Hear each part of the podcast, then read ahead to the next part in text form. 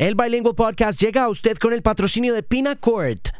Si usted alguna vez se ha preguntado por qué comprar productos de marca es tan costoso o por qué tener acceso a moda internacional es tan complejo, pinacord.com es un portal en línea que ofrece productos excepcionales, los que usted tanto deseaba, con descuentos de hasta el 80%.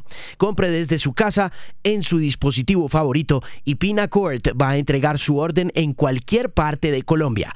Garantizan una experiencia agradable, segura, rápida y económica le va a encantar.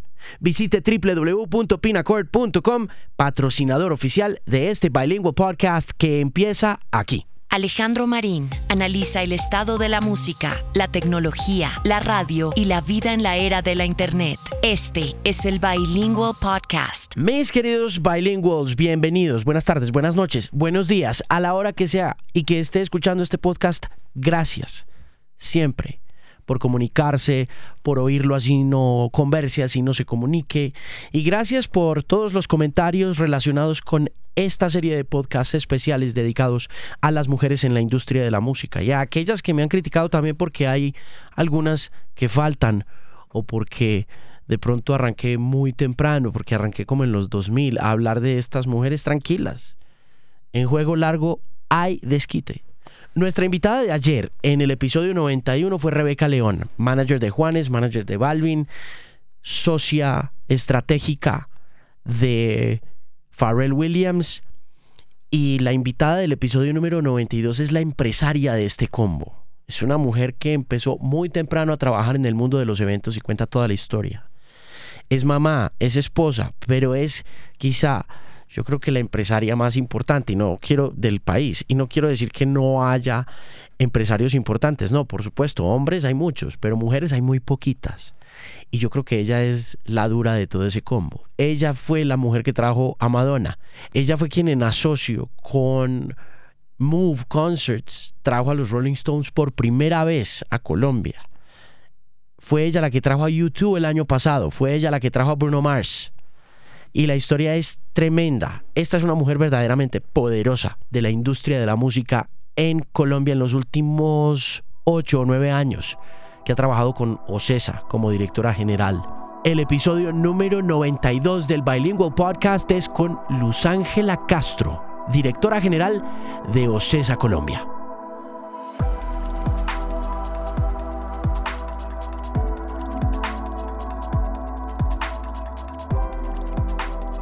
Mira, te veo más feliz que cuando te conocí.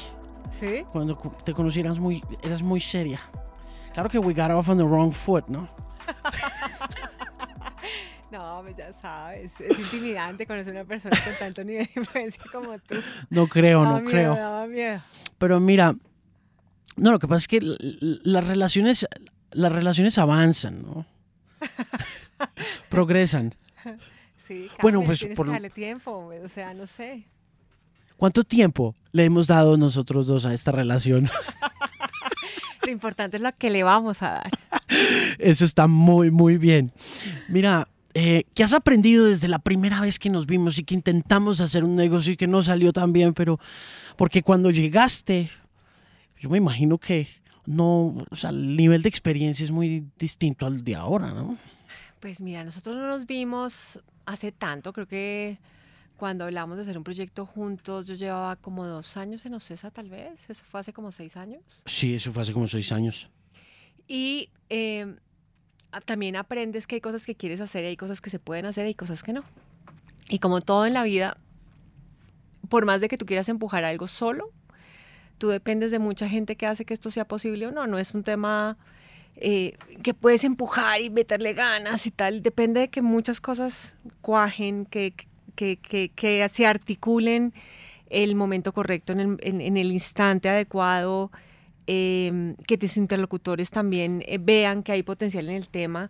Entonces eso, eso hace que, que, también madures en la, en la posibilidad de levantar la mano y decir, ay, yo quiero y hagámosle y tal, porque, porque la dinámica de, por ejemplo, montar un festival o montar un, un line-up para, pues para un proyecto X, depende mucho de que los artistas estén en el momento adecuado, que sí los managers o agentes vean que hay potencial del tema, pero cuando se te empiezan a cerrar puertas y puertas y puertas y puertas y puertas, pues tienes que abortar un proyecto por más de que te parezca que es una bacanería porque de pronto no es el momento de, sa- de- de hacerlo, ¿sabes?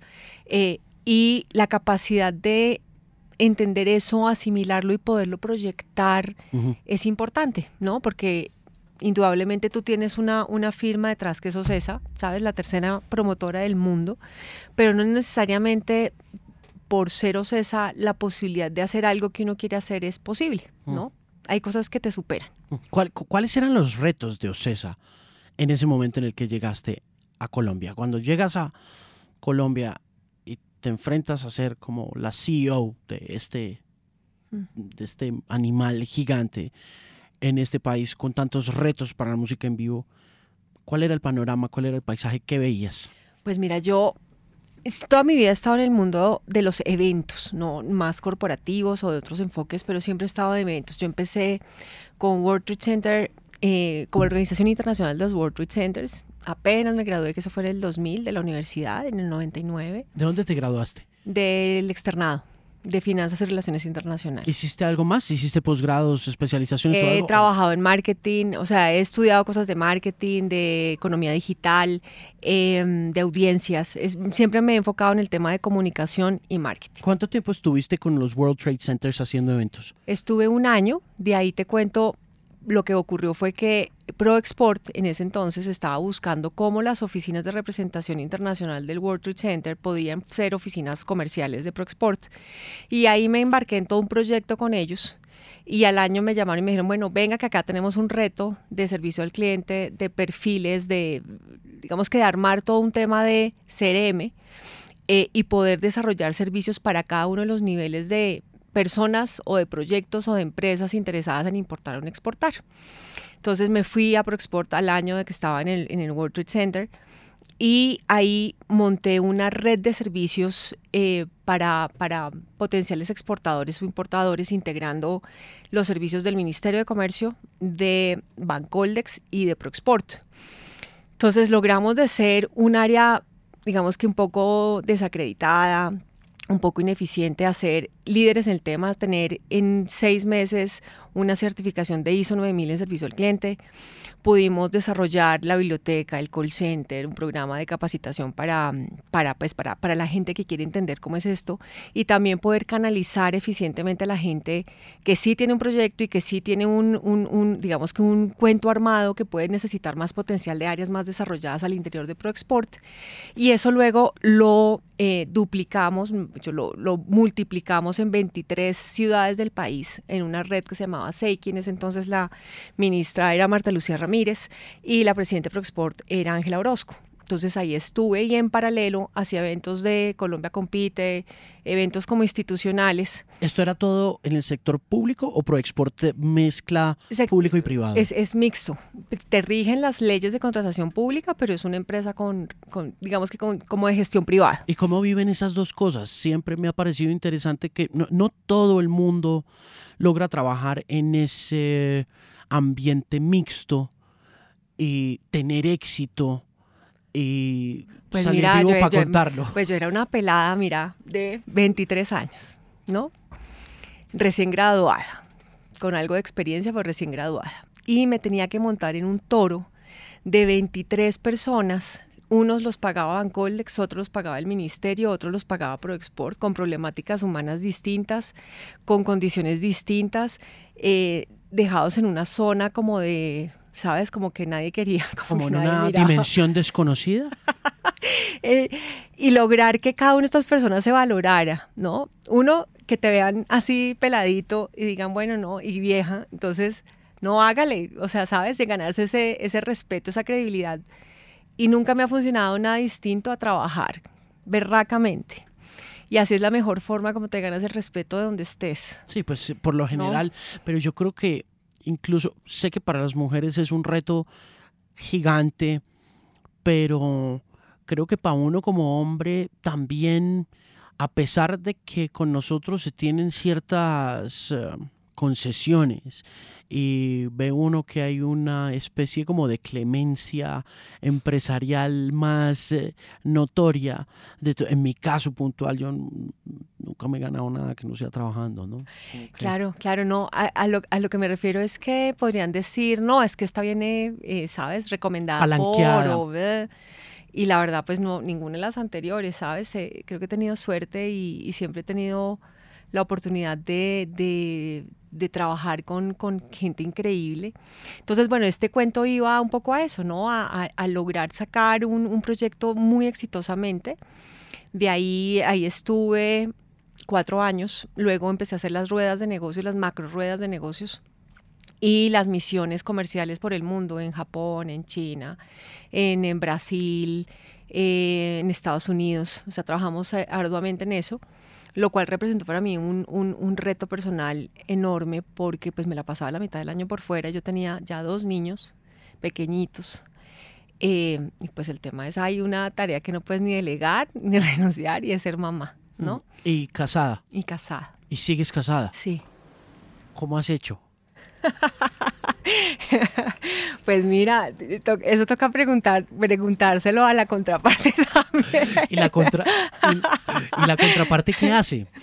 Él es un empresario independiente, tiene varios negocios, tiene tres empresas, una de seguridad, de, mm, como dispositivos de seguridad para, para carros de transporte. Mm.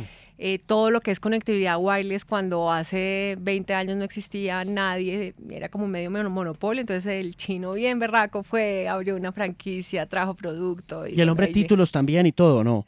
Eh, Tiene título, o sea, sí, sí, rollo. Es, sí, sí, es, es, ingeniero, así eso te refieres. Sí, sí. Eh, pero bueno, tiene el título de un ser un gran papá y un gran constructor de futuro, ¿no? Eso él contado con su apoyo siempre y... ¿Cómo hicieron? Estamos. ¿Cómo hicieron para tenerte por fuera y con los niños tan chiquitos? Pues él asumió ese, ese, ese tema hasta cuando yo no estaba y al igual yo lo asumía cuando él tenía que viajar por sus, por sus negocios.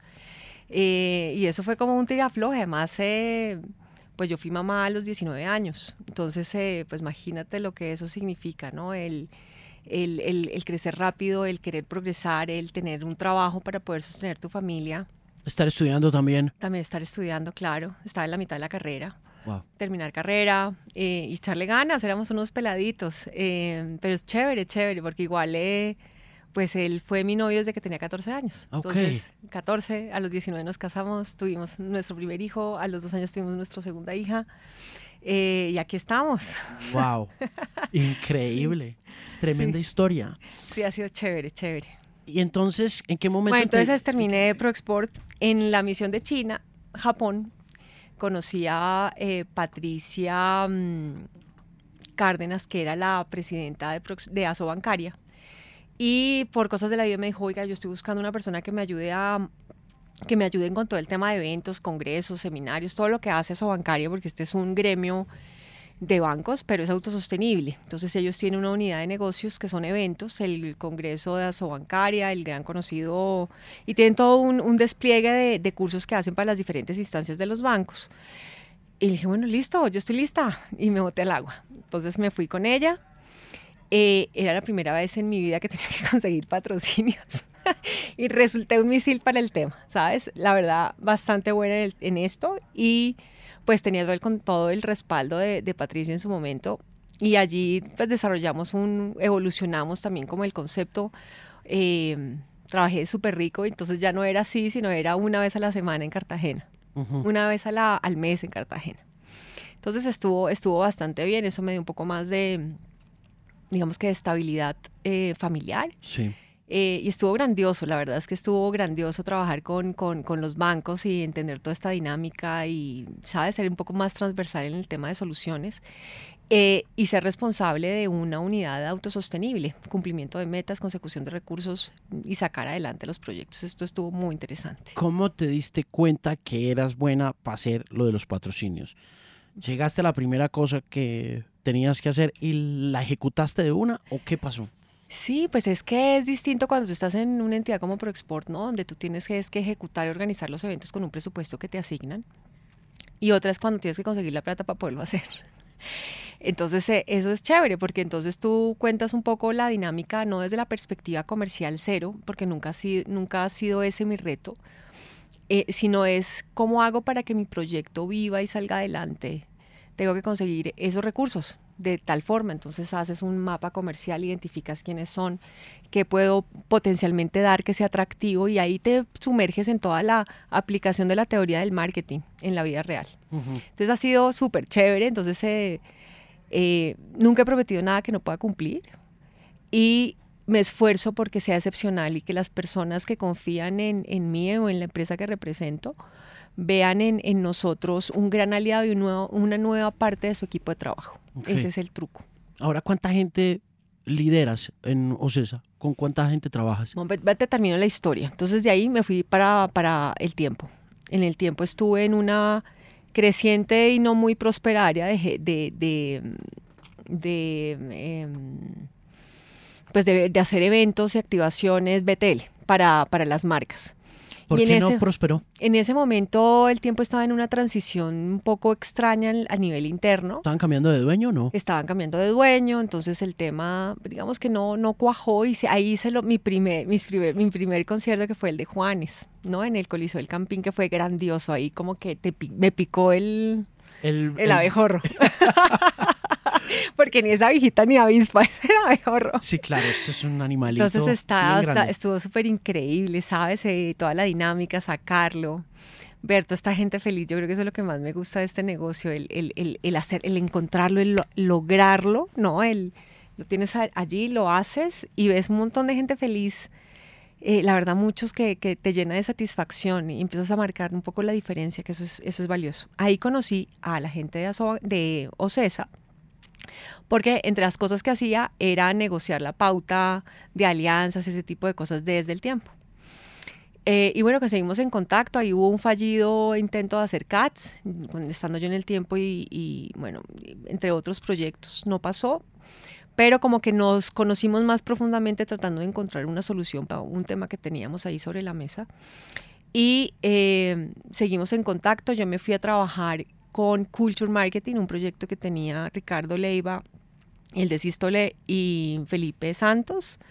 Y me fui a dirigir Culture Marketing, hicimos dos exhibiciones, la de Da Vinci y la de Bodies, que también estuvo genial. Tú no sabes la cantidad de cosas que tú aprendes en cada cosa y con cada gente que te encuentras en el camino. Yo pienso que uno en últimas también puede ser el resultado de sumar cosas que aprendes de los demás, ¿no? No es como un universo, una isla, sino es cómo logras enriquecer a los demás y cómo los demás enriquecen tu camino. Eh, y ha sido interesantísimo. Y un día eh, me llamaron y me dijeron, bueno, vamos a llevar el Circo del Sol y estamos buscando un gerente. ¿Para dónde? ¿Cuándo? Hágale. De una me boté al agua. En mi casa casi se van de hopo. ¿Por qué? Imagínate que eh, pues eso era freelance, ¿no? Eso era como que usted va a dejar un trabajo fijo y se va a ir de freelance a trabajar con una empresa que está en México. Yo sí. Eso es lo que quiero, eso es lo que sé que tengo que hacer. Y me voté. Que si fracaso en el intento, en noviembre no va a tener trabajo, pero fresco, yo creo que lo logro. Y ahí empezó mi camino con Ocesa. Hicimos la, la primera vez que lográbamos e- efectivamente que el gran famoso Cirque du Soleil lograra venir a Colombia y tuviéramos una temporada exitosísima. Y ahí empezó mi mundo del entretenimiento en vivo en forma. Al siguiente año hicimos Britney, hicimos un par de cosas más, cosas de teatro. Y vas aprendiendo, porque, pues, como te he contado, yo era una persona que manejaba eventos con, con- con ciertos talentos, pero que no era experta en, en este, en este negocio. Y he ido creciendo paulatinamente. Entonces, primero tenía que hacer, eh, ¿sabes?, su gestora local, donde pues se consigue los permisos, consigue los patrocinios, pero hay cosas en las que no te involucras, ¿no? Eh, y, vas, y vas agarrando y vas agarrando y vas aprendiendo y vas encontrando el, este mundo de la música y del entretenimiento en vivo que la verdad es maravilloso. ¿Qué es lo más difícil de ese eh, circuito, de ese negocio puntual? Porque decías que, claro, la satisfacción de ver un estadio lleno, gritando delante de un artista, es enorme. Pero ¿cuál es el más complejo y difícil sentimiento de ese mismo oficio, de ese negocio, de ver a esa gente gritando ahí? Eh, un negocio como este, para que sea exitoso, tienes que aprender, uno, a leer o entender qué es lo que quiere tu público más allá de lo que digan los históricos y las redes sociales eh, y que puedas hacer una mezcla correcta entre el lugar donde pones el artista, primero cacharle a que el artista es, dos a que eh, lo pongas en el lugar correcto donde la gente está dispuesta a ir, al precio correcto, y todo eso hace que un evento sea exitoso. Entonces es una mezcla de factores importantes, ¿no? Eh, porque los puntos de, el punto de equilibrio promedio de un evento es el 85%. Tu margen de utilidad es aproximadamente el 3%. Si la embarras, la embarraste con toda. Entonces eh, es, un evento, es, es, un mundo muy apasionante pero muy riesgoso donde tienes que saber que por más de que te mueras de ganas de hacer X o Y evento, pues hoy no tiene el tamaño o no es el, el, artista. Entonces tú puedes tener a gente que te dice, ay, trae a Taylor Swift. Bueno, ¿y qué tamaño real tiene Taylor Swift en Colombia? ¿Cómo sabes eso? Eh, eso es un análisis que vas, vas desarrollando con, con el tiempo. Eh, cada vez más la inteligencia artificial te permite o te da herramientas que están en desarrollo, ¿no? Hoy no, no las tenemos al, al, al, potencial que se debería, pero vas entendiendo un poco más que por más de que ruede, eh, sabes, que suene en, radio o que la gente descargue la música, pues puede que no. ¿Y Entonces es un tema de... Digamos en el caso de Taylor. Lo que pasa es que sí puedes traerla y puedes, vendes 10 mil boletas, pero no alcanzas a pagarle lo que ella cuesta. ¿Y los patrocinios? los patrocinios no alcanzan a mitigar lo que te costaría tener a Taylor Swift. Es un latigazo muy bravo. Es muy bravo y es un riesgo enorme. O sea, y eh, puedo, decirte hoy que después de ocho años en OCESA hemos hecho 49 eventos y no hemos cancelado uno solo, que va en línea con generar credibilidad, generar confianza. ¿Cómo has hecho eso? ¿Cómo has evitado que pase eso? Porque en las administraciones previas no se pudo lograr necesariamente. Em, no, realmente yo creo que es, es, em, cuando haces parte de una empresa, ¿no? de una industria donde em, tienen la seriedad y el compromiso y la, la, digamos que la posibilidad de sostener un evento a pesar de que estés perdiendo muchos dólares, muchos, muchos, pero que sepan que hoy perdí, pero mañana recupero. Y un poco es, si yo cancelo hoy, el cliente que me compró hoy no me va a volver a comprar. Y el patrocinador que me apoyó mañana va a dudar si sí o no, porque, porque se vuelve como, como un negocio spot y no una industria. Mm. Entonces recuerdo claramente que mis primeras conversaciones con, con, con, eh, con mis jefes en México, su visión era clara y es nosotros estamos con un pie firme en Colombia, no es una apuesta puntual o esporádica o porque viene un evento X, sino porque verdaderamente lo que entendemos eh, y lo hemos hecho así en muchos países, es que cuando vemos potencial en un mercado, nosotros nos quedamos y luchamos para que eso pase. Entonces, ha sido indudablemente la persistencia, la, la, la, la profesionalización que es trabajar en una empresa como CESA. Mm, en ese desarrollo, en esa profesionalización del ejercicio de OCESA, ¿dónde está Colombia? Cuando tú recibiste OCESA y dónde está Colombia 49 eventos después, que no son 49 concierticos, son 49 eventos de escala global. ¿Dónde lo ves? ¿Qué ha pasado en esos ocho años que llevas tú trabajando con OCESA? Pues mira, cosas tan increíbles como que la primera vez que íbamos a hacer un evento de estadio, me acuerdo. Eh, ¿Cuál fue? Hicimos Madonna. En Medellín. En Medellín. Uy, sí, me acuerdo. Me acuerdo. Sí, ¿te acuerdas que no había como especulaciones de que está loco, eso no va a funcionar? Y ¿Pero funcionó o no? Fue un evento increíble en todos los sentidos, ¿sabes? Eh, fue apabullante, fue un éxito absoluto y, las, las, mismas estadísticas te lo dicen porque pues fue catalogado como el mejor concierto de toda la gira de Madonna en ese entonces. ¿Por qué? Por la gente, por... un poco por todo. Em, y a mí me encanta verlo así porque haz de cuenta que Colombia quedó en una burbuja por muchos años por los temas de seguridad o por los temas que, que, que pues, nos hicieron el país que hoy somos, pero que efectivamente nos blindaron hacia que muchas cosas pasaran en Colombia, ¿no? Entonces los artistas no querían venir en la época de las bombas, en la época del narcotráfico. fue Entonces nos blindó. Entonces los eh, conciertos empezaron a pasar en Argentina, en Brasil, en Chile, y nosotros pasábamos delante. Entonces, lo que tú encuentras hoy en Colombia es que seguimos siendo un mercado de primera vez, nos falta madurar, ¿no? Nos llevan camino, pero encuentran algo que no encuentran en los otros mercados y es la pasión del público. Tú verdaderamente ves que el público colombiano es un público absolutamente agradecido y apasionado y feliz de ver a su artista en vivo por fin. Entonces, eso es, creo que es gran parte de la satisfacción que yo siento y que siente mi equipo. ¿no? El de lograr hacer, ser, hacer eh, realidad sueños de muchas personas que decían, pucha, ¿cuándo voy a ver a los Rolling Stones? ¿Cuándo voy a ver a Madonna en vivo? ¿Cuándo voy a ver, sabes, a YouTube? Eh, y ser gestores de ese cambio y hacer posible que tú logres integrar las políticas públicas, las leyes que regularizan las aglomeraciones de público que a veces no son no están vigentes con lo que pasa en la industria a nivel mundial, que te abran un estadio, que no sea una polémica cada vez que eh, la, eh, sabes, un estadio y la gramilla, y esos son, son temas que están superados, que, que hay técnicas que existen para que eso no pase. ¿Cómo has hecho?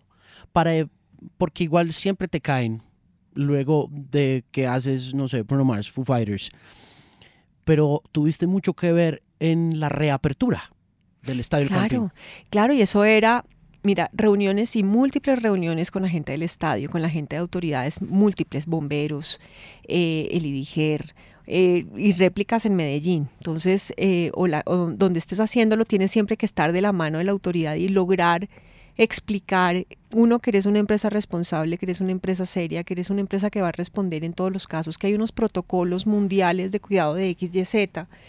y hemos construido una relación de confianza, podría decirte, que hemos construido conjuntamente el que sí se puede. Uno no podría pensar tampoco que es que eh, somos una empresa que hace las cosas y ya, sino que siempre ha habido una cooperación del sector gubernamental eh, nacional y, de la ciudad donde lo hagas. La verdad es que de otra forma no hubiera sido posible, que hemos superado retos miles.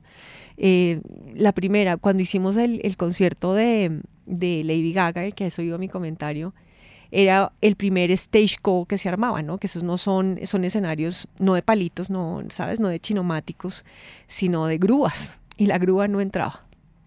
No entraba por la puerta del camping. Entonces, eso era un tema que uno decía, mierda, ¿y ahora qué hago? ¿sabes? Entonces, eh, ha sido increíble. Entonces, cuando tú ves que eso, eso pasa, es como...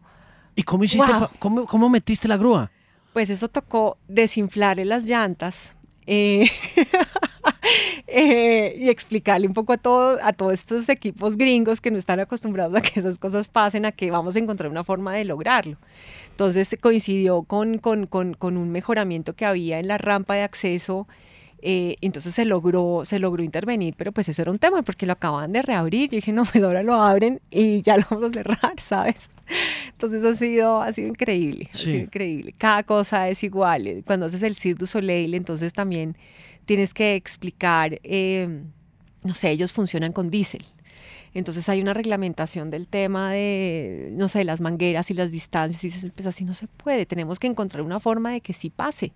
Entonces son mesas de trabajo con la gente de las autoridades y finalmente lo logramos, pero siempre ha sido trabajo en equipo. Yo pienso que no hay otra forma de lograr lo que es. Mm. Y cuando una de las cosas que hemos visto con el desarrollo de los conciertos de Ocesa es la logística.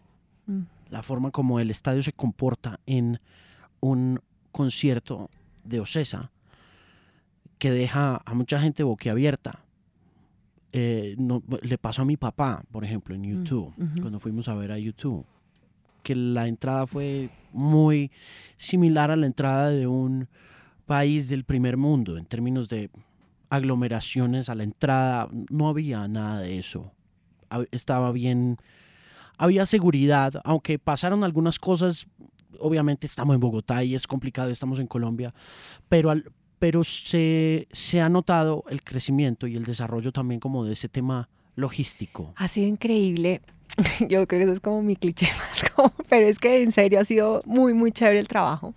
Entonces tú encuentras que el equipo humano que lo hace aquí, nosotros lo hacemos con una empresa que se llama 911, y nuestro equipo de operaciones, que todo lo que pasa del escenario para adelante, o sea, todo lo que tiene que ver con público son operaciones. Y en operaciones se hizo un gran equipo de trabajo entre ellos y eh, incluso la gente local ha ido a México a talleres, a cursos, a entender cómo le hacen. El, equipo nuestro de México también viene y, ve las cosas que hacen acá localmente y se ha hecho una sinergia importante y eso en, los temas que yo manejo, pero en los temas en que cada una de las personas trabajan, se ha hecho un trabajo de verdad minucioso y, no escatimamos esfuerzos en generar esa diferencia, ¿sabes? En uno, en la credibilidad de no cancelar así esté perdiendo dinero, ¿sabes? Lo vamos a hacer y lo vamos a hacer por respeto a todos los involucrados, al artista, al público y a las marcas. Dos, eh, vamos a crear una buena experiencia, la mejor experiencia posible, que tú llegues y no sea una jartera ir al baño, que haya suficientes baños, que haya buenas marcas de comidas, que en lo posible, sabes, que no haya aglomeraciones, que haya seguridad, que estén las taquillas listas, que haya reacomodación para gente si no encontró, no sé, en su silla no hay una visual adecuada. Es, vendemos experiencias, eso es lo que hacemos, nosotros no somos los protagonistas, el protagonista es el artista y el público. Y es yo cómo hago para que estos dos, dos protagonistas reales se unan y tengan la mejor experiencia de sus vidas. Y que no se vuelva un tema dramático de, ¿sabes?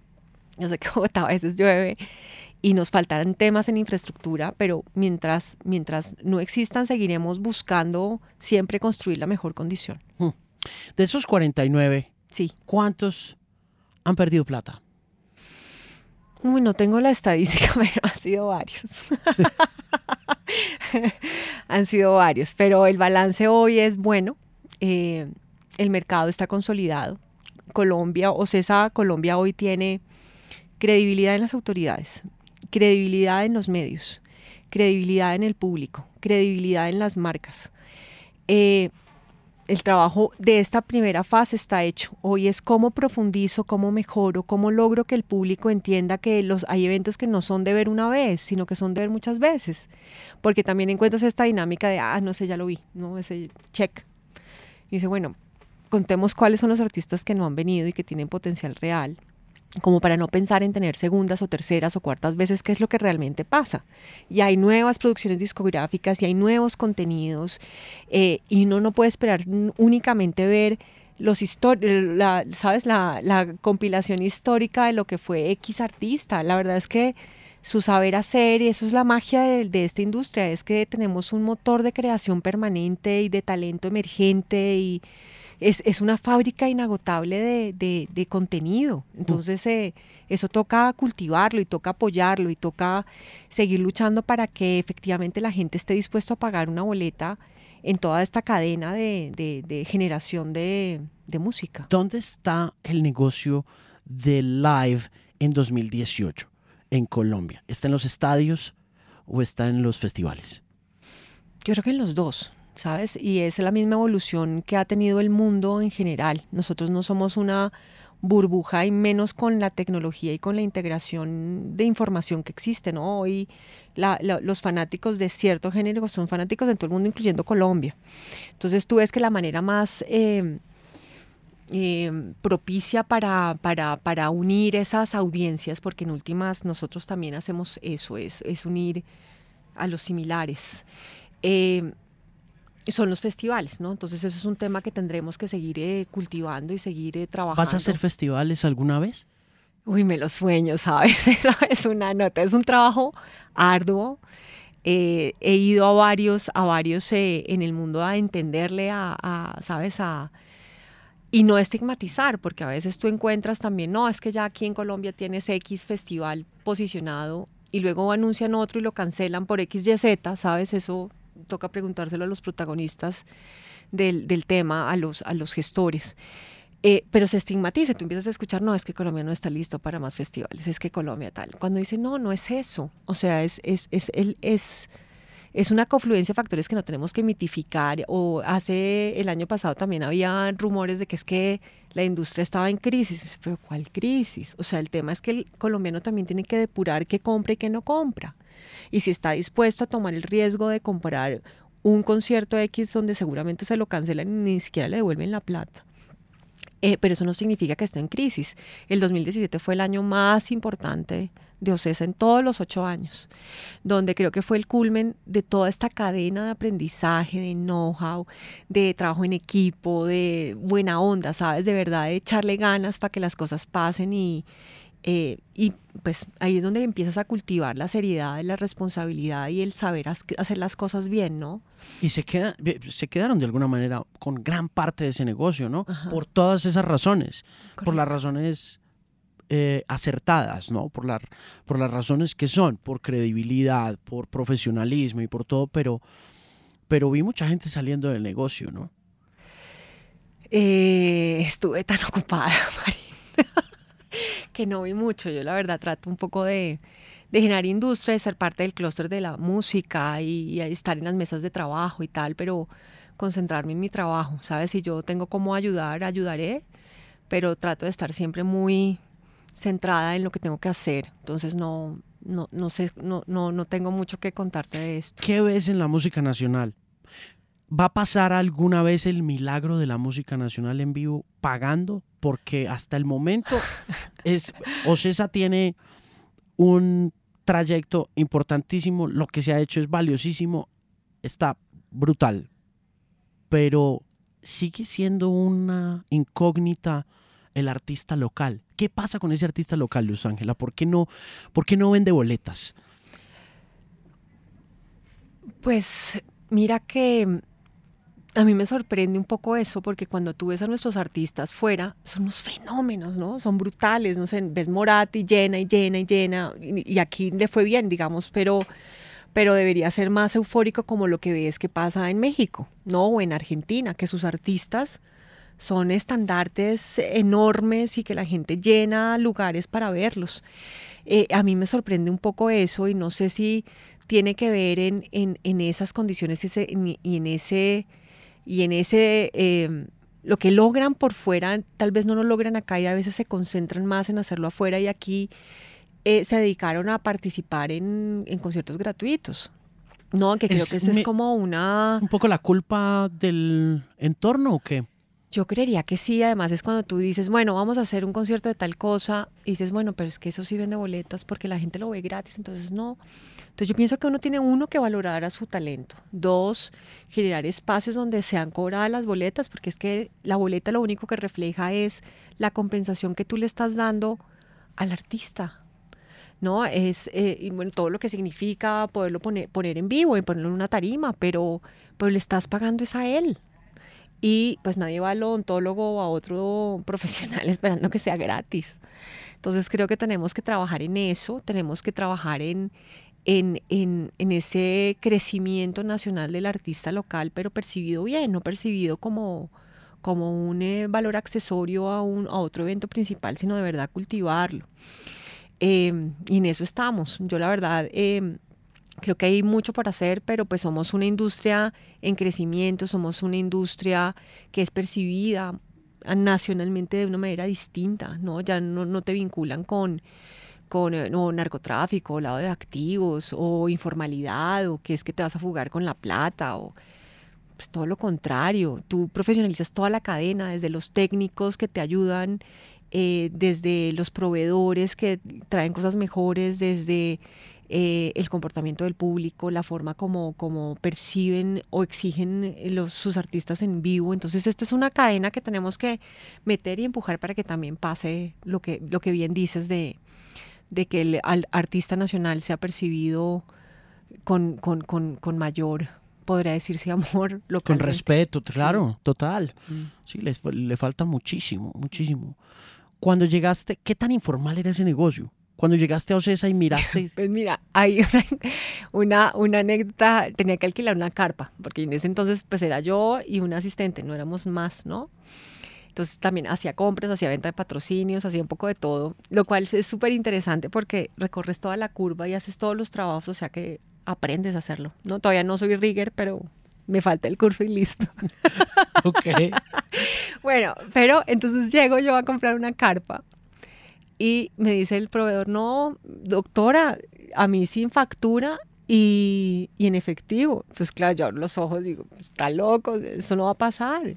Entonces consigamos otro proveedor porque eso no pasa, pero si era súper informal. ¿Y te pasaba con frecuencia ese mismo escenario? No, empezaste a crear, empezamos a crear el tema, no, con César no es así. No, no sé, no, no estoy diciendo que con los demás sea, lo que estoy diciendo es que con nosotros claramente no era, no No, era pero esa te forma. tocaba pararte en la raya y decir, hey, Claro, lo ey, siento, pero... Sí, no, suerte. ¿Sabes? Sí. Y mm, además, esa resistencia, ¿dónde más la encontraste? En, ese, en esa informalidad del negocio, en este caso puntual de la carpa, ¿qué otras cosas más te pasaron que te acordes? No, con el tema de proveedores era complicado, con el tema de autoridades también, entonces eh, todo era como un temor absoluto, ¿no? Entonces uno dice, bueno, pues sí, yo también si fuera el director de X entidad que tiene que velar por X cosa, pues también tendría que ser un poco más riguroso, pero te ganas las cosas eh, trabajando, un poco eh, cumpliendo lo que dices y haciéndolo parte de, tu equipo ante los problemas. Entonces era un poco eso, un poco la, la cantidad de, de- equipos que había o que no había, las roscas en, en ciertas cosas, eh, pero todo se ha ido mejorando. Mm. ¿Te costó ser mujer en un ambiente tan machista, en un ambiente tan manejado por hombres durante tanto tiempo? Porque la industria de la música siempre ha tenido mujeres excepcionales, pero no en Colombia en el aspecto del vivo. Me da la impresión que nunca ha habido directivas mujeres, siempre he visto como a los tipos manejando todos los Mm. conciertos, desde que tengo uso de razón y recuerdo Armin Torres, Alfredo Villaveses, Juan Pablo Espina, eh, Philip Siguental, como que todos son tipos los que han estado ahí metidos eh, y muy pocas mujeres, salvo Fanny Mickey, ¿no? Sí, pues que es, que es la, la- diosa. la- la reina, la más. Fue difícil, fue, fue difícil que, no sé, se, se armó corrillo entre este montón de tipos. Pues mira que depende desde la perspectiva que lo veas. Cuando me fue muy bien siendo mujer y siendo como soy, ¿no? Haber trabajado con banqueros, haber- en, en todo el tema de fundraising fue increíble, en el tema de autoridades me fue increíble. Y cuando tú llegabas a una mesa eh, donde decían, ah, una mujer, ¿no? Entonces puede que apenas te sentaras en la mesa, como que eh, te desacreditaban por eso, pero luego hablabas, dabas fundamento a lo que tenías que decir y aún en esas instancias te ganabas el respeto. ¿No? Es, es, es un tema de, de construcción, es un tema de, de sí, entras a un, a, un, a un ambiente de hombres, pero no por ser mujer eres menos y la que tiene que pensar eso de entrada eres tú. Y la que marca la diferencia soy yo. Y yo he trabajado siempre con hombres, siempre, siempre. Sabes, en, toda mi vida he tenido, eh, he estado en ambientes masculinos eh, y aprendes a relacionarte de una manera adecuada, de una manera correcta, de ganarte la credibilidad hablando, ¿no? Entonces puede que te abra las puertas ser mujer, pero el quedarte en la silla de una postura firme y adecuada depende de ti, de cómo enfrentas las cosas. Eh, entonces ha sido un reto súper satisfactorio eh, y ha sido grandioso. Además tengo colegas en el mundo de la música que, como bien lo dices, son maquinitas de trabajo incalzables y que han logrado cosas excepcionales. Eh, y de, de, pronto cada, cada persona que es como, como, como el rostro al frente, solamente es el rostro al frente, detrás hay gente, mucha gente trabajando. Entonces... ¿cuánt- ¿Es difícil trabajar con mujeres? Es grandioso. ¿Está Todo mi equipo, todo mi equipo Son son, mujeres. mujeres. Me encanta trabajar con mujeres. Tienen mala fama las mujeres a veces cuando trabajan juntas, ¿no? Ay, pues yo creo que eso es como cuento viejo, te digo. Porque nos entendemos muy bien, trabajamos muy bien, son excelsas en cada una de las cosas que hacen, más allá del género. eh, creo que son excepcionales y por eso hacen parte de mi equipo. A ver, tra- trabajar ahora con mujeres, ¿es una decisión propia o simplemente es porque no, no ha habido hombres con quien trabajar? No, ninguna de las dos. Creo que han sido como coincidencia de que, no sé, entrevistas a alguien y dices, wow, me encanta, listo, entra. Y cuando terminamos de hacer esto, todas éramos mujeres. Entonces, eh, no hay, no hay un, un, veto hacia los hombres, por el contrario, nos encanta. Muchos, son, muchos hombres con los que trabajamos. Claro. Eh, pero, pero pues ha sido grandioso. Creo que no somos claros desde que no tenga como las reglas de juego. Son, son mitos que existen de que es que las mujeres X, Y o Z, pero la verdad yo no, no, no lo he sentido ni lo he vivido. ¿Qué buscas en una persona cuando la traes a trabajar a Ocesa? ¿Qué, ¿Qué es lo primero que ves o que quieres o que esperas de una persona?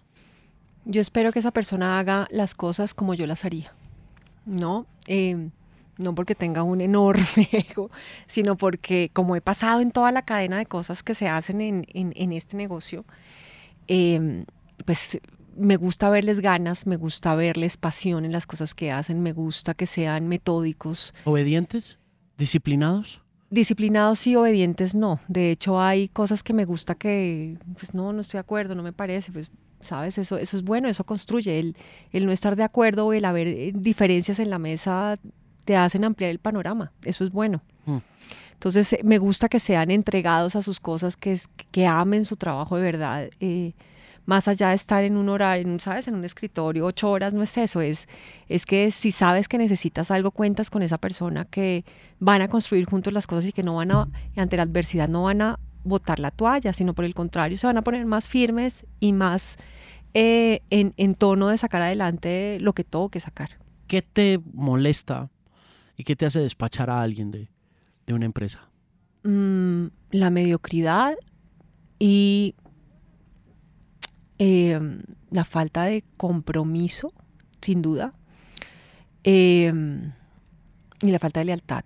O sea, son tres cosas que no soporto. Mm. ¿Cómo te, ¿A qué horas te levantas y a qué horas te acuestas? Me levanto a las 5 de la mañana y me acuesto a las 11 de la noche. Ok, juicio. Está bien. 5 de la mañana, despacho chinos, hago el desayuno, me encanta, ¿sabes? Que sea como lo primero que vemos. Eh, luego me voy al gimnasio, hago dos horas de gimnasio, hago box, hago TRX, hago pilates, hago yoga, em, hago entrenamiento funcional, algo de todo, dos horas, entregada a mí. Luego me voy para la oficina o a las cosas que tengas durante el día y, ya nos fuimos hasta la noche. Dime una mujer que admires de este negocio acá. Em, o a la que guarde respeto, no sé. Eh, yo pienso que es, mira, por ejemplo, a Mechas de Warner, a María Ramírez de María Ramírez de Sony, a María Ángela Rubini, a la ministra Garcés, ya bien debo decirlo, o sea, la verdad es que me parece que es genial, la secretaria de Cultura eh, de Bogotá, eh, la presidenta de la Cámara de Comercio de Bogotá, eh, Adriana, la que maneja el BOM, ha sido genial. O sea, sabes, es como toda una comunidad de, de mujeres que son líderes en lo que hacen, más allá del cargo, ¿sabes? Es, es como esa pasión que, que, le ponen a cada una de las cosas que, que emprenden. Entonces me encanta esa, esa química de, de, cómo lo hacen. ¿La reventa sigue siendo un problema muy grande acá? Sí, ahora con estas plataformas eh, Startup y, y demás, Em, el tema es que se vuelven unas plataformas sí to sí, ¿no? Entonces eh, se vuelve un tema un poco a nivel legal inmanejable, aunque se busca controlarlo, porque en últimas el único perjudicado es el consumidor. ¿Por qué? Porque si está dispuesto a comprar en una plataforma de segundo nivel, pues va a pagar más. Entonces eh, es un poco de disciplina, de disciplina personal, el el sí quiero ver a mi artista, pero no tengo por qué comprar de más, menos en la calle, ¿sabes? Eso, esto no, no está bien. Mira, el, em, el festival, ¿te gustaría hacer un festival acá? ¿Te hubiera gustado, por ejemplo, hacerlo la Palusa? No sé si lo Palusa, pero creo que sí hay potencial para hacer eh, cosas adicionales, ¿no? Toca, por ejemplo, un festival como, como el de metal que hay ahora en, en México, me parece genial poderlo hacer y empezar a desarrollar esos géneros. ¿Por qué me gustan los festivales? Porque los festivales son la mejor forma de encontrar el talento que te gusta, pero también escuchar el nuevos sonidos, es el, el encontrarte con, con, sonidos emergentes, con nuevos talentos. Eso es, en, en, en mi opinión, el gran valor de los festivales, además de ser una plataforma muy importante para relacionarte con cierto arquetipo o cierto, cierta audiencia. ¿Cómo está el mercado, aparte del mercado bogotano, en los conciertos en Colombia para Ocesa? ¿Qué ves pasando en Medellín? ¿Qué ves pasando en Cali? En Bucaramanga, en las ciudades más pequeñitas, ¿qué tan quedados estamos con respecto a ese circuito nacional que, como decías hace un rato, pues hace 20 años no vemos por razones obvias de carácter sociopolítico y que de pronto ahorita con la consolidación de Ocesa como la líder del mercado de los conciertos puede llegar a reabrirse? ¿Cómo ves el tema? Yo pienso que esa dinámica que te contaba ahora de educar al colombiano en las segundas o terceras veces de ciertos artistas es el gran camino para poder desarrollar estos mercados. No porque de un primerazo no pueda venir alguien como Madonna, quien vino a Medellín, solamente que hay artistas que te piden que su primera vez sea en la capital y luego vas creciendo hacia, hacia otras ciudades de, al interior del país. Y creo que ese es el camino, o sea, vamos a ir bien, toca seguirlo cultivando, seguir eh, creciendo en el tema, teniendo una, una dinámica de comunicación permanente con ese público local y con las autoridades de cada uno, porque también depende de la, de la voluntad de que la ciudad quiera. Acuérdate que en este, en este negocio los dos grandes ganadores son uno, el artista, que es el corazón de lo que pues, que dé origen al tema, y el segundo es la ciudad donde lo hagas. ¿Y por qué? Porque eso significa impuestos directos para la ciudad que, lo relaciona, pues, que, desarrolla el concierto, turismo, empleo, eh, derrama económica, ¿no? Eh, además de poder tener la posibilidad de dar toda esa felicidad, que ese es el gran valor agregado de nuestro negocio. Y es que hacemos felices a muchas personas, eh, porque pueden ver a sus artistas o sus, a sus espectáculos en vivo eh, en su ciudad. Entonces no tienes que pensar en comprar un tiquete de avión y pagar el hotel y tal. Eso es, eso es una gran riqueza para las ciudades. Entonces por eso digo que es importante esa dinámica permanente de construcción Em, hacia esas audiencias locales, pero también hacia las autoridades que impulsen que estas cosas pasen. Los impuestos son muy altos en este país en relación a otros mercados en Sudamérica para hacer este tipo de shows? Eran. Eran, eh, eran altos con la ley de espectáculos públicos, eh, la 1493. Em, pasamos, o sea, nos volvimos competitivos, ¿sabes? Ya estamos a un nivel no diría que media superior, sino media inferior. O sea, estamos en un precio correcto de, contratación de talento, que es lo que más te encarece el desarrollo de, cualquier proyecto de, música. Entonces estamos muy bien, con la gran ventaja de ser mercados nuevos para los artistas. Eso para ellos es súper atractivo porque han ido, no sé, 10 veces a Argentina, Buenos Aires. A Colombia nunca han venido. Entonces eso es un gancho que tenemos que capitalizar y usar para que para que vengan más, ¿sabes? Eso, eso, es, eso, eso, es, eh, eso es importante. ¿Por qué no quisiste hacer Almax? Eh, ¿Cómo que no? Me dijeron que no querías hacerlo. No, ahí lo, lo produjimos. Acuérdate que este era el, el next one.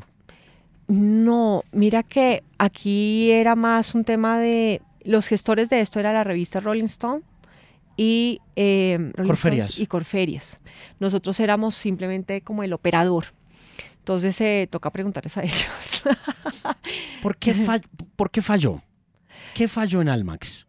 Tal vez el tiempo, ¿sabes? Yo creo que fue un poco el tiempo de, porque cuando ves el, el, el line-up era increíble, era un festival incluyente, yo sé que mezclaba un géneros múltiples, pero eso también lo hacía atractivo, me parece que era, era la diferencia frente a lo que existía y era muy propio. Eh, y construir la experiencia. O sea, nunca un festival de primera vez em, es exitoso. La historia no lo ha mostrado, eso tienes que construirlo. Entonces, eh, creo que es un buen, una buena iniciativa que toca seguir impulsando y ahí estaremos. Sí, eso se le tiene, pero se le demora, como decimos por acá. Mira, ¿has tenido la oportunidad alguna vez de ver un show tranquila? No. pues sabes que este negocio le daña a uno hasta eso, porque tú, empiezas a ver el bombillo, el, ¿sabes? El, acomodador, ves todo lo que pasa alrededor y no ves solamente el show. Eh, ¿Cómo, ¿Cómo, te mantienes emocionada con el negocio de la música independientemente pues de todo lo que implica ser la jefa de ese negocio y de lo mucho que lo quieres y de lo mucho que aprecias todo lo que está pasando, pero supongo que es como cuando uno trabaja a menor escala en un puesto de hamburguesas. Uno quiere, no quiere ver una hamburguesa en su vida. ¿Cómo, ¿Cómo te mantienes enamorada de la música? Porque, porque es una experiencia enriquecedora. Tú aprendes de cada cosa, ves cómo lo puedes hacer mejor. Em, o sea, como un reto personal, pero también porque aprendes a disfrutarlo. Es decir, si, si le quitas todas estas arandelas, empiezas a valorar cada detalle, lo que es una puesta en escena, el, diseño coreográfico, escenográfico, eh, y no deja de sorprenderte. es, una industria que te sorprende todos los días. Es, es como puedes ver un artista en vivo y piensas que vas a encontrar lo mismo y no encuentras lo mismo, sino que es otra cosa, que ese es el mensaje que tenemos que empezar a, permear ante, ante las audiencias de en Colombia. Entonces, eh, es, eh, la verdad me encanta y, lo disfruto y cuando estoy fuera trato de relajarme más y, echarle buena onda y le echamos cerveza y hágale. es divertido, la verdad es que es, divertido y, lo disfruto. Entonces trato de ir por lo menos a, unos cuatro eventos al año. ¿Cuántos shows van a hacer tú y tu gente este año en Colombia? Depende de la dinámica, calculamos que vamos a hacer unos cinco o seis. ¿De estadio? Eh, no, de estadio, creo que este año pasará uno. ¿Por qué? Eh, porque nos supera el deseo a que los artistas estén girando y que sean tamaños de estadio, ¿no? Que es en lo que nos hemos enfocado por lo pronto. Nosotros estamos haciendo family shows como Disney on Ice y Cirque du Soleil, lo cual va a pasar pronto también. Este año vamos a tener. Em, pero los eventos de estadio dependen de que estén de gira y que caches efectivamente con que el tamaño de ese artista que va a hacer la gira de estadios, pues es un artista de estadio acá. Entonces creo que esa es un poco la, dinámica, ¿no? Yo creo que el crecimiento de los inmuebles eh, nuevos que van, van a cambiar la dinámica de y vamos a tener muchos eventos de 10.000 personas, de 7.000 personas. Eso va a cambiar la industria, va a cambiar la dinámica de la industria, no la industria per se, pero sí va a haber un poco más de oferta. ¿Hay déficit de artistas de estadio en el mundo?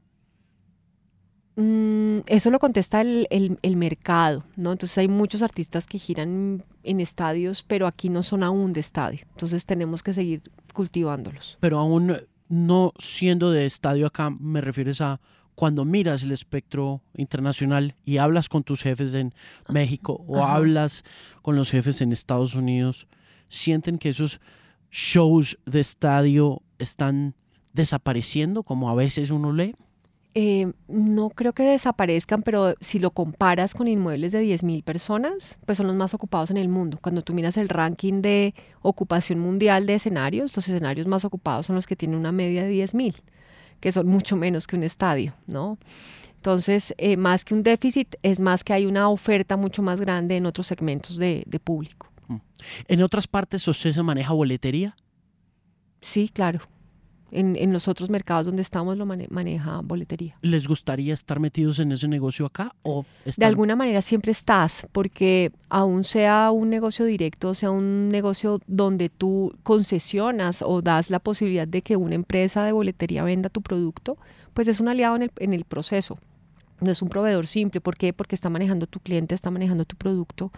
Entonces no es una relación simple de proveedor por el contrario, creo que es, es una parte fundamental de que funcione. ¿Ha mejorado la educación del público respecto al conocimiento de ese proveedor de boletería en el sentido de que eh, se queja de cosas que ya en mercados emergentes son un hecho? No sé, el fee de servicio, el tema de la negociación con una banca, para ofrecer una preventa.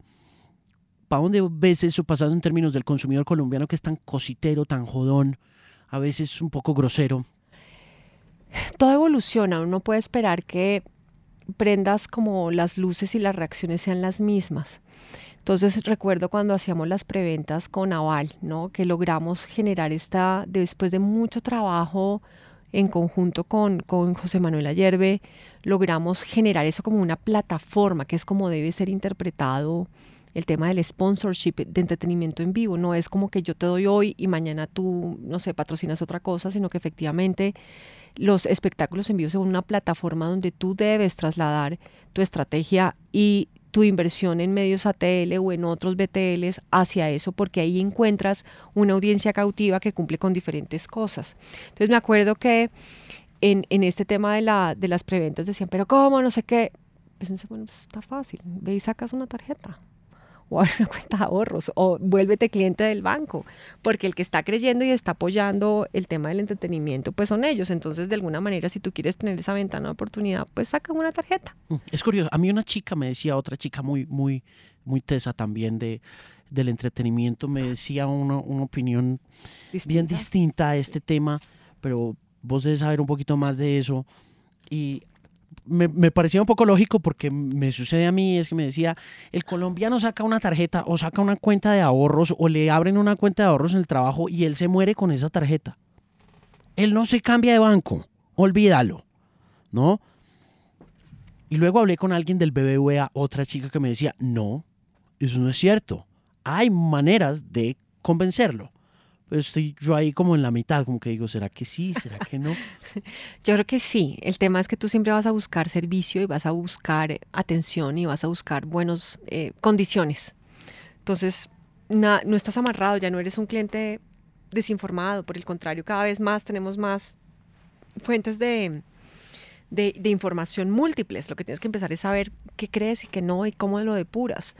Entonces, eh, no creo que sea difícil y sacar una tarjeta cada vez es más fácil, ¿sabes? Tienes miles de plataformas donde lo haces. La política y el mundial tienen algo que ver con que mires el 2018 como gerenta y digas, me banco aquí, me, espero aquí y freno un poquito porque aquí esto va a estar complicado o no. Eh, sí, yo creo que toca hacer Em, consecuentes, ¿no? Tú en un mundial no vendes una boleta por más publicidad que saques, todo el mundo está en modo mundial. Entonces cuenta con que dos meses, chao, ¿no? El del mundial y el del mes antes, eh, y luego incluso el de las repeticiones. Entonces, ahí toca estar con, como calmaditos. Y en un tema de elecciones en todos los países del mundo pasa, siempre que hay un año electoral, pues hay una gran cantidad de información pasando por ahí que te puede diseminar o quitarle importancia a la publicidad que hagas o los lanzamientos que hagas. Eh, y pues hay incertidumbre tanto de las empresas como de la gente. Entonces, pues es un año donde si hay cosas excepcionales se harán, si no, pues tienes que estar en la dinámica de, ser prudente. Cuando piensas en un cliente, en un consumidor de boletas, partamos de la base de eh, los shows masivos que has hecho. YouTube, eh, Bruno Mars, Foo Fighters, Rolling Stones, ¿son el mismo consumidor? No. No te, o sea, no son las mismas 40 mil personas yendo al mismo estado y entendiendo pues que el mercado no es tan grande como uno pensaría en Colombia. Nosotros tenemos ocho arquetipos de clientes, de acuerdo con lo que eh, categorizas, ¿no? El, el, cliente de, creo que le pasó al papá de One Direction cuando fue a ver a YouTube, pero al papá, porque él no iba a ver One Direction, sino iba a acompañar a su hija o a su hijo. ¿Fue DNC? No. DNC fue con Bruno Mars. Oh, DNC fue con Bruno Mars. Sí. Ok. Entonces, lo que te quiero decir es que sí hay ciertas categorías de clientes, pero no todos los clientes son iguales. No, no hay una, no hay como, no es como el mismo comprador, porque no hay los mismos gustos, ¿no? Entonces tú ves que sí hay un porcentaje más o menos del 25% que es como fanático de la música, que lo ves como comprando. De la música en vivo. Sí, pero, pero tú escoges. Entonces el que fue a ver Coldplay puede que no haya visto, no sé, a... Indudablemente no va a ver a Foo Fighters o a Metallica o son géneros distintos. Evidentemente el que le gusta Metallica va a ir a verlo donde sea y como sea y va a recomprar. Eh, incluso en el Cirque du Soleil nos pasa. Entonces tú sí tienes un gran eh, porcentaje de gente que se podría aproximar al 50% que vuelve y te compra porque es fanático del circo o le gusta y es un evento familiar donde puede ir con sus papás y sus hijos y, ¿sabes? Eh, pero hay otro que compra como, como un espectáculo nuevo. Entonces no hay una dinámica única del tema, ¿no? Hmm.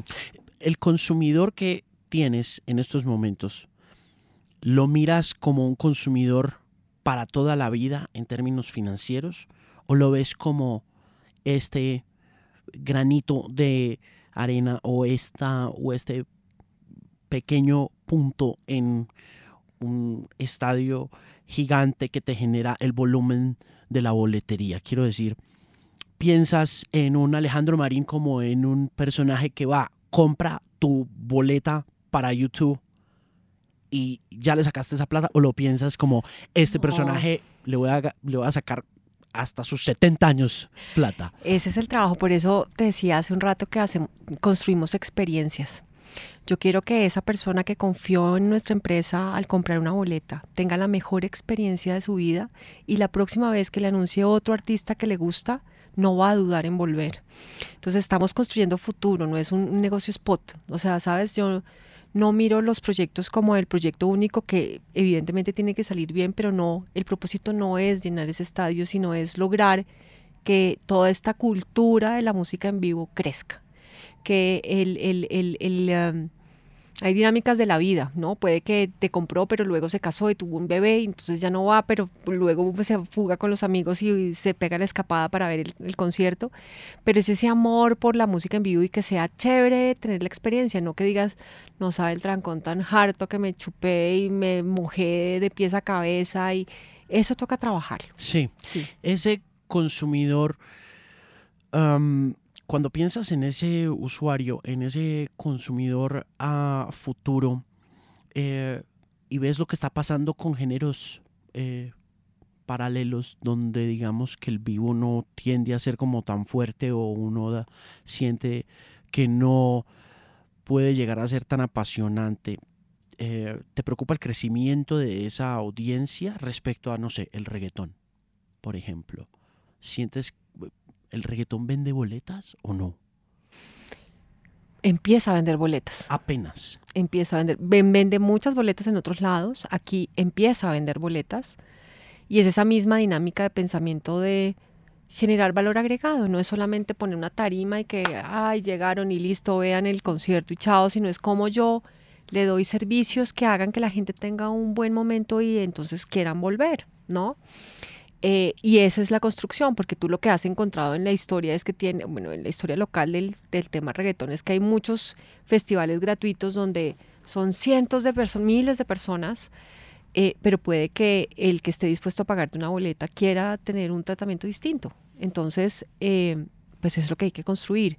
Y el reto es ese, no es, es, es, es lograr eh, generar esa diferencia que ver a tus as- artistas en vivo no tiene precio, no, no es lo mismo que verlo en tu celular o verlo en un video, ¿sabes? No es lo mismo. Sí, y no te preocupa que ese lado del negocio de la música grabada em, reemplace este, esta experiencia.